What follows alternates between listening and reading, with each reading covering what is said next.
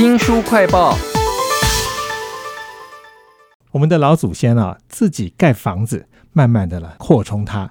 当时还要请工匠打造出只有自己看得到的雕梁画栋哦，有隐私，很安全，但是外人看不到啊，就很可惜了。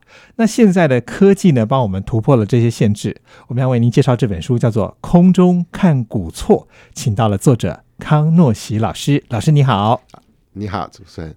这本书里面有好多的这个古宅，而且很有名的啊，有一间是那个新竹的彭宅幸好地。你特别讲到一句话，我很有感觉，就是说他曾经被偷嘛，所以他谢绝参观了。啊，那你们怎么样空拍这么多古厝？有先打招呼的吗？如果有熟悉的话，当然是先打招呼啦。那有的都是没有人在了，那当然就没有办法打招呼。那一般来说，我们。拍建筑物应该在隐私权可能是还没有一个管理，你拍人物都没有经过人家同意，那当然是不行的。是，那我们空拍的主要的目的呢，是从不同的视野来看这个古厝。其实这本书最重要的还是在于，呃，希望大家爱护古厝，不要让它那么快的消失掉了。是，哎哎，在书里面除了有现在还看得到古厝，还有很多看不到了，就很珍贵的资料都在这本《空中看古厝》里面呢。好像空中看，你看它那个一进、二进、三然后或者是那个开间一三五开间，有点像说这股错会成长的啊。对，它是应该历史的脉络啊。最最早的时候，他们是可能是三合院住了不够的四合院，然后再来护龙，从左护龙又外护龙，慢慢慢的延伸起来。那当然这是时代的演变，子孙还多的话，他们就要蔓蔓延。所以可以看出，有的大聚落居然有一个正身，然后左边六个护龙，右边七个护龙，哦，那种大格局的那种护龙。这个时候你就从空中去看它的时候，哇，那真的是太壮观了。是，书里面其实还有好几个有名的古宅哦，比如说深坑的皇室永安居，或者是杨梅的那个道东堂。你除了介绍他们那个聚落以外，还有介绍一些很特殊的设计。例如说，有个叫做什么冲孔，这是什么东西啊？冲孔就是他以前啊，为了防御，所以他们这个房子里面都要设涉及的那个枪孔啊，内大外小。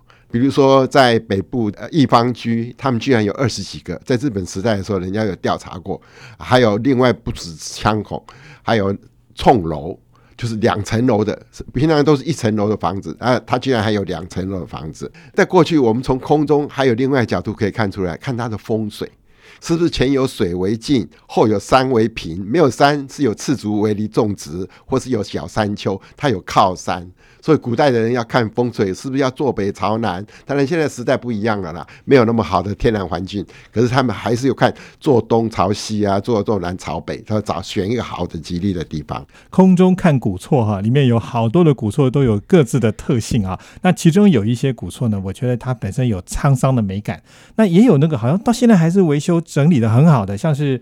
泸州的李宅好美哦，有没有哪一些照片是您自己已经很熟悉的古宅？但因为看到空拍，就觉得哎，它有截然不同的那种视野或者是美感。对，尤其那些大聚落群聚的那个聚落，不像像三合院，我们一一眼望穿的，它它那个到底格局怎么样？那像还有林家山落大错那种。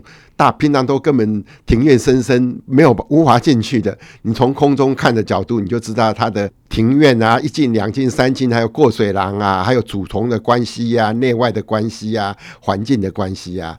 然后他们主人家是花园就在旁边，你看看可以依山傍水，这样子很很开心的呃的环境，我们可以从空中看的一目了然。是，还有一张是我个人觉得说好意外，有点像是希腊那种建筑，就是在山海。之间，然后是沿着山这样盖上去的，就是在什么马祖啊？对，马祖秦壁村现在已经变成热门的景点啊，因为它依山而建。过去啊，它是一个冬天的时候是有风有害，所以他们都是以前都是湖州人移民过来的。那夏天的时候来捕鱼，冬天就回家了，所以他用石头。主气的一些建筑形式，然后可以防风，他们都很密闭的，好像完整的堡垒一样。这是我很意外的哈，空中看古宅可以看到一些想象不到的古宅，不是只有那种雕龙画栋或者是三合院那样的东西啦。那古厝有好几个第一，比如说你讲到台中的坛子摘星山庄，你说它是古厝之首啊，是因为它的保养的关系吗？没有没有没有，它虽然格局遍布很大。可是我们讲说这手怎么样？我们看古厝呢，要从不同的角度去看它。第一个要看它的格局，看它的配置，看它的风水，看它的木雕，看它的石雕、剪黏、胶子陶啊等等。这一栋摘星山庄就具备了刚才我前提到的那些条件，全部都有，全部都有，都是一一第一名的。那当然了，它曾经有被破坏，然后后来整修。当然，现在岁月的沧桑的改变了。而且你看啊，不要讲别的，你曾经有提到说，为什么叫摘星山庄呢？其实摘星啊，是摘北斗七星。他主人家呢，他是习武出身的，他期望他的后代子孙能从文，所以摘北斗七星。北极星是指文印，所以摘北极星来祈福他的后代，所以才请取作摘星山庄，不是一种别墅啊，那没有，他是期望他后代子孙有成就，连名字都这么美，而且很有气势。哎，空中看古宅啊，带我们看到很多很有名，台湾现在还有的古宅哦，那有一些古厝啊，是因为地震。所以它曾经毁了，后来重新修了，像雾峰的林家花园。那有一些是都市更新，所以它虽然留下来，但它可能从空中看，好像左边那边都变成什么铁皮屋，那感觉就好像残废的感受啊。所以有很多让你觉得很惋惜的地方，哎。是啊。看了这个老房子，看了三四十年，所以这一次出这本书，主要也是有一点感叹，呃，希望借这本书来呼吁大家爱护我们台湾现存的。如果你毁掉、坏掉的话，你就没有办法再恢复它了，因为匠师也没有了，材料可能也没有困难取得了，那些残破的东西，你再不保存的话，不要说人为的因素。来把它破坏，当然了，地震这是天灾人祸，没办法。可是有时候可以复原，像雾峰林家现在是完全震掉了，它可能完全现在复原起来了，这这是一个奇迹啊！有时候我们讲说有比没有好，可是问题是。至少人家至少哦，雾峰有一个他们这个家族族人的留下来的东西。如果他今天毁了，地震不再找他重修了，我们今天也看不到了，什么都没有了。但是你讲到那个新竹的棚宅哈，幸好地的时候，很多东西都是重新请那个匠师来做，结果你就说古意全失，这四个字听起来很重哎。古意尽失是这样子，我们有一点痛心呐，因为那个房子没有没有损坏到那么严重，也没有什么地震，什么什么都没有，可是。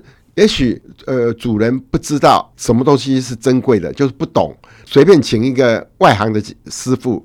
也许他偷天换日，我们不知道内幕了。重新漆油漆，以前的油漆是矿物漆，非常温润。然后他现在漆的像庙一样，哦，一个住宅像庙一样。你看居，你住在里面怎么会心能静下来呢？所以，那以前因为我看过旧的，然后今天在看的，然后想个照片把它比较起来，我会觉得哇，好。很很难过，替老房子叫不平。我想说，哇，他这真的是，也许话说重了，可是问题是，呃，你如果不珍惜它，新的旧的这样放在，他还有他有整修，他还有新的想要整修，可是方法不对，也是失掉了它的意义了。是，这蛮可惜的。空中看古厝，康老师在里面就放了很多那个对照图哈，有一些是已经看不到的古厝，你还留了一些照片呢。呃，有没有什么比较有名的建筑给我们介绍一下？真的是有时候看到这些古厝啊被消失了，我们非常的痛心。新竹最有名的有两位人物，一个郑郑进士，呃郑用锡家族，一个就是林占美。可是呢，几年前呢，居然。在一个很匆忙的情况之下，建商呢把他们的连一个院门都不留，连一口井都没有留。那你新竹你要提什么林赞梅这个历史背景，什么都没有了。所以我觉得你至少一个门楼、一个牌楼、一口井，你都不留他，这这让人家，尤其我是新主人，所以我觉得非常的痛心。怎么有这样子呢？那你其他的私有住宅名不经传也没关系，你做好给人家做一个记录。啊，那记录下来，至少我们曾经拥有过。那那我们出了这本书的目的，就是说我们曾经有过，因为太多消失的，让我们非常的痛心。这是不可能再挽回的。这空中看古厝，大概也有三分之一到四分之一在讲这些已经毁掉的哈。那您还留了一些照片。那其中我看到那个嘉义太保有一个新皮的徐宅，真的是人去楼空啊。